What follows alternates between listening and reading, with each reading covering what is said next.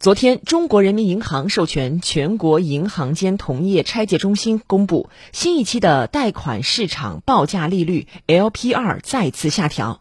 那么，LPR 下调对于有房贷的市民来说会有哪些影响呢？我们来听苏州大学经济学教授沈健所做的相关解读。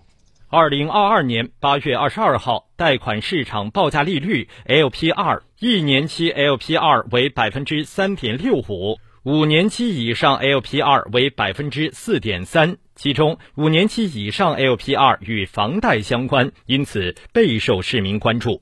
以商业贷款一百万元贷款三十年等额本息还款方式计算。此次 LPR 下降十五个基点，月供减少八十八点四八元，累计三十年月供减少三点一八万元。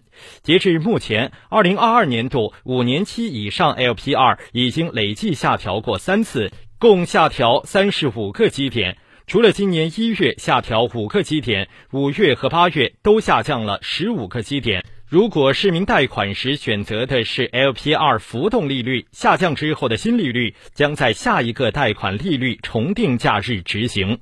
一年期贷是下降百分之零点零五，呃，中长期的话是下降百分之零点一五，也就是说它采用的是不对称的降息。所谓不对称的降息，就是短期利率，呃，下降的比较少，长期利率下降的比较多。那应该来说，对中长期的贷款应该是一个利好。那么目的很明确。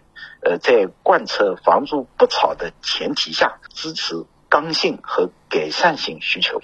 受到降息等因素影响，A 股三大股指低开后迅速拉升，上证综合指数报收三千二百七十七点七九点，上涨百分之零点六一。